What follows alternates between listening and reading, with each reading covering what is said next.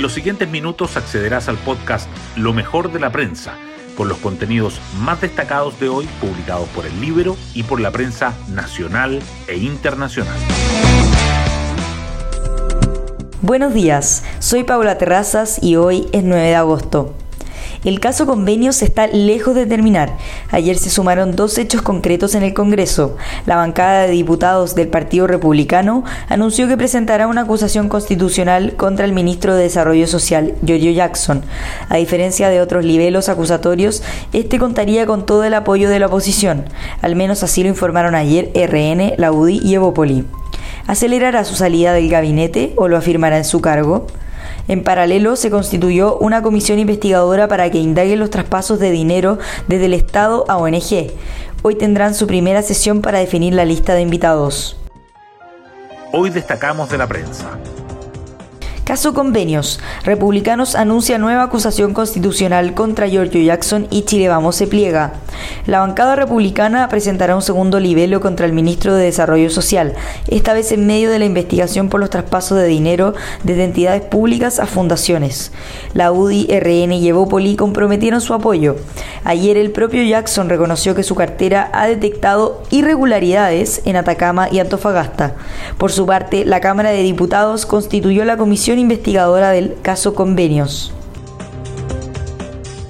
Consejo de Auditoría no ha sesionado en este gobierno pese a que podía hacerlo con la mitad de sus integrantes.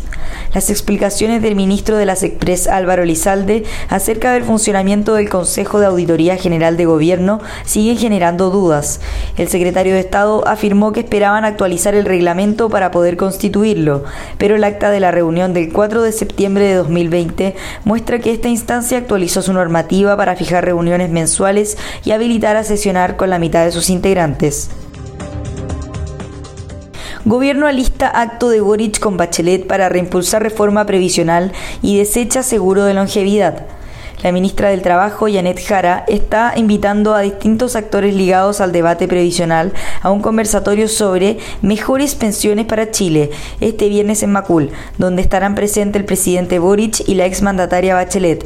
Por otro lado, el Ejecutivo notificó a RN que hizo un análisis a la factibilidad de implementar un seguro de longevidad y concluyó que no tiene viabilidad técnica. Inflación anual retrocede a 6,5%, pero expertos alertan por presiones del alza del dólar. El índice de precios al consumidor subió 0,4% en julio, superando levemente las expectativas de mercado, pero la inflación anual se mantuvo a la baja y llegó a 6,5%, un nivel que no se veía desde el último trimestre de 2021. Expertos advierten sobre el impacto inflacionario de los recientes avances en el tipo de cambio, que esta semana superó los 860 pesos. En la portada del Libero destacamos, hijo de Vallespín trabaja en fundación que recibió 230 millones de pesos del gobierno regional de los lagos. Fabián Vallespín llegó a trabajar en mayo de 2023 a la Fundación Empresarial Eurochile, nueve meses después de que el GORE aprobara asignarles más de 230 millones de pesos para un proyecto de reciclaje en la provincia de Osorno, el que se ejecutaría en dos años. El gobernador acusa de cuestionamientos personales. Agenda de seguridad vuelve a dividir al oficialismo y pone en jaque discurso en contra de la militarización. La decisión de instalar nueva base militar en la Araucanía provocó incomodidad en el oficialismo. Ayer, además, el PC y por parte del Frente Amplio se desmarcaron de la propuesta para castigar el porte de combustible en una manifestación. Con críticas por falta de participación ciudadana, Santiago vota renombrar calles. Mientras vecinos protestaban a las afueras, la Comisión de Derechos del Consejo Municipal aprobó la propuesta de la alcaldesa Irací Hasler para cambiar el nombre de 12 calles, plazas y puentes como parte de la conmemoración de los 50 años del golpe. Limpieza de fachadas en la Alameda llega al 100% de avance. El gobernador de la región metropolitana, Claudio Rego, hizo el anuncio ayer. Explicó que la próxima semana empieza la segunda parte de este plan de recuperación, el cual contempla la mantención de las fachadas por tres años en caso de que alguien las vuelva a dañar.